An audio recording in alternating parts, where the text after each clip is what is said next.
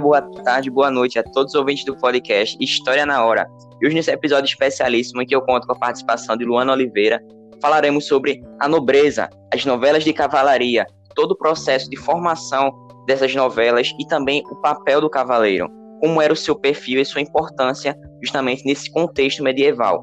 Mas antes de mais nada, meu caro ouvinte, peço que você aperte seus cintos e vamos para mais uma viagem no tempo, dessa vez aterrizando justamente nesse contexto de novelas de cavalaria, Idade Média, justamente na ascensão do Império Carolíngio, justamente com Carlos Magno. Então vamos nessa.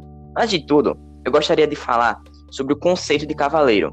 Cavaleiro de acordo com o significado da palavra, ou seja, segundo as definições do dicionário. Então vamos nessa. A primeira dessas definições, ela fala que é um homem que monta a cavalo. Já a segunda diz que é um indivíduo agraciado com o primeiro grau de certas ordens. Já o terceiro diz que é um membro de ordem de cavalaria, depois do noviciado. Já o quarto, que trata de um sentido figurado, mostra que é um homem nobre e esforçado, sendo assim um adjetivo. Mas vamos justamente voltar para esse conceito da Idade Média.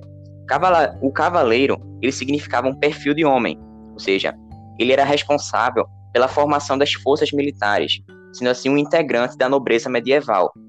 Podemos perceber que em diversos casos eles recebiam terras e direitos de cobrança, para assim defenderem a propriedade de um senhor feudal. Bom, quando eles tinham aproximadamente sete anos de idade, o jovem nobre iniciaria sua formação de cavaleiro, fazendo assim as funções de um pajem, tendo lições sobre a equitação e o manejo das armas, que seriam usadas pelo futuro cavaleiro que ele se tornaria. Já aos, 18, aos 12 anos, ele era transformado em um escudeiro, sendo assim acompanhado o seu respectivo senhor, já que eles estavam frequentemente em campos de batalhas, buscando assim elevar o seu conhecimento e técnicas sobre o manejo da espada, que esse tipo de arma era bastante comum nessa época. Além disso, eles visavam aprimorar a sua condição física, tanto nas corridas quanto nas lutas e também nos, de nos desafios de esgrima, já por volta dos 18 anos ou dos 20 anos de idade, existia uma passagem da fase mais jovem para a fase adulta, tornando-se de fato um cavaleiro. E esse ritual de passagem, ele poderia contar inclusive com a presença do rei, ou seja, do monarca, onde durante esse período, durante esse ritual, o combatente ele era desafiado em algumas simulações de combate, visando assim provar a sua eficiência e competência nessa arte da guerra. Bom, mas o, cavala, o cavaleiro ele deveria obedecer um certo código, que é chamado Código de Cavalaria. Então, vamos ver algum desses preceitos. O primeiro é crer em tudo o que ensina a igreja. O segundo é defender a igreja, ou seja, perceba como o teocentrismo estava bastante presente nessa época. Então, o terceiro já dizia que ele deveria respeitar os fracos. Bom, o quarto é amar os pais em que eles foram nascidos, ou seja, amar os seus progenitores. Já o quarto é não o quinto, desculpa, é não recuar diante do inimigo. Bom, percebam a direta relação com os princípios da Bíblia, de uma certa proximidade, justamente, que a gente está falando de um contexto de crescimento e muita força da Igreja Católica. Mas eu falei de novelas de cavalaria, então eu passo para a Luana, que ela vai falar um pouco sobre os ciclos, já que essas novelas tem suas diversas variações ao longo do tempo. Então vamos nessa. Oi, pessoal. Então, eu vou falar um pouquinho sobre os objetivos e os ciclos das novelas de cavalaria. Os objetivos, o principal era retratar grandes batalhas, feitos históricos e enaltecer a figura do herói medieval, o cavaleiro. Além, é claro, dos heróis da, cruza, da cruzadista, que serviam para fortalecer a hemogeneia religiosa da Igreja Católica. As novelas de cavalaria mais conhecidas são as que retratam a busca pelo Santo Graal na Idade Média, assim como as lendas do Rei Arthur, provação de honra, lealdade e coragem do cavaleiro em várias situações, como por exemplo batalha, aventuras, torneios e lutas contra monstros imaginários, são algumas das características. Vamos agora para os ciclos das novelas de cavalaria. São apenas três ciclos. Vamos começar com o clássico. Sem grande repercussão em Portugal, as novelas desse ciclo é, giram em torno do cerco de Troia e dos gestos de Alexandre Magno, transportando para a Idade Média os lugares e os heróis da antiguidade, medievalizados, Desculpa aí, pessoal. Em seus hábitos e psicologia, destacam-se o Romão de Tebes, Romão de Troy e Romão de Alexandre. É de forma como foi escrito o último em versos de 12 sílabas que surgiram o verso alexandrino. A tradição lusa incorporou desse ciclo a lenda da fundação de Lisboa por Ulisses e algumas passagens do nobiliário de Dom Pedro.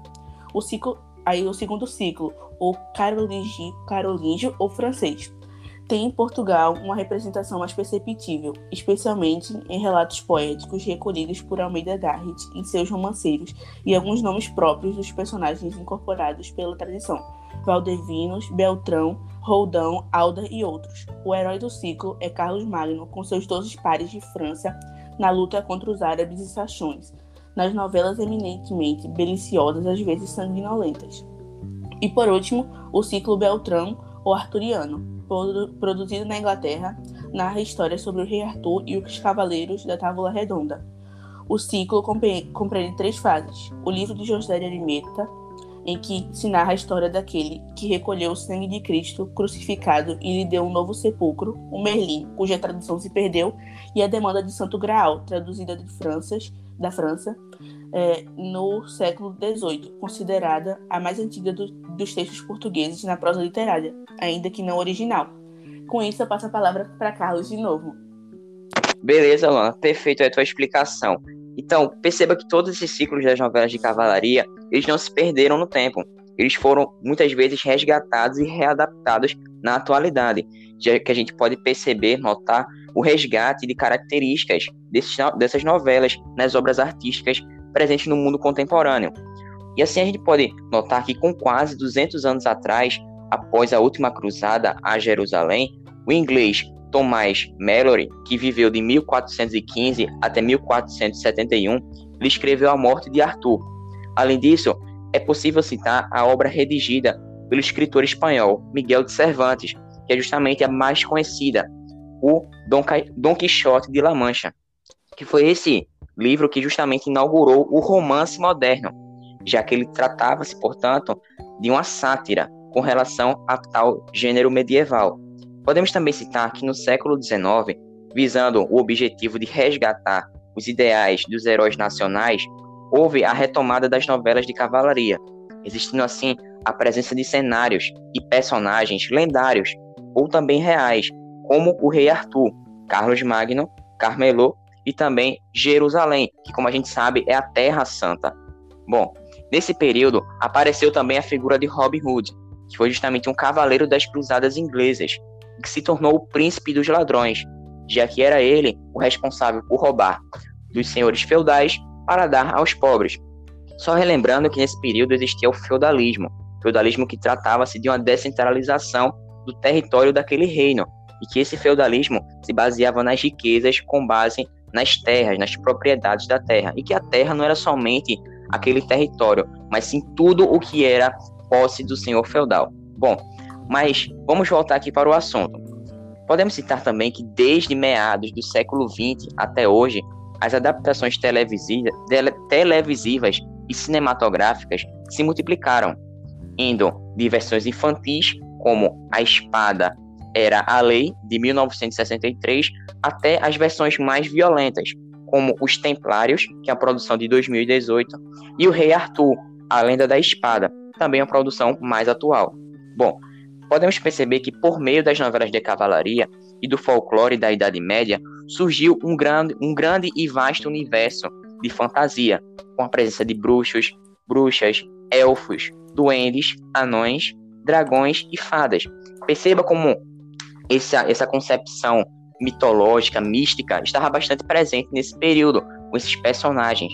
Perceba que é também muito marcante uma trilogia que os jovens gostam bastante na nossa atualidade, que é justamente O Senhor dos Anéis, que também conta justamente com esse universo de fantasia que eu acabei de citar. E aí, meu caro ouvinte, gostou desse podcast? Eu, eu e o Ana vamos ficando por aqui. Te agradeço, Ana, pela tua participação, como sempre, arrasando aí então, muito obrigado a todos que participaram desse podcast. Fiquem com Deus e até uma próxima. Espero que todos vocês tenham gostado. Até uma próxima. Valeu, falou!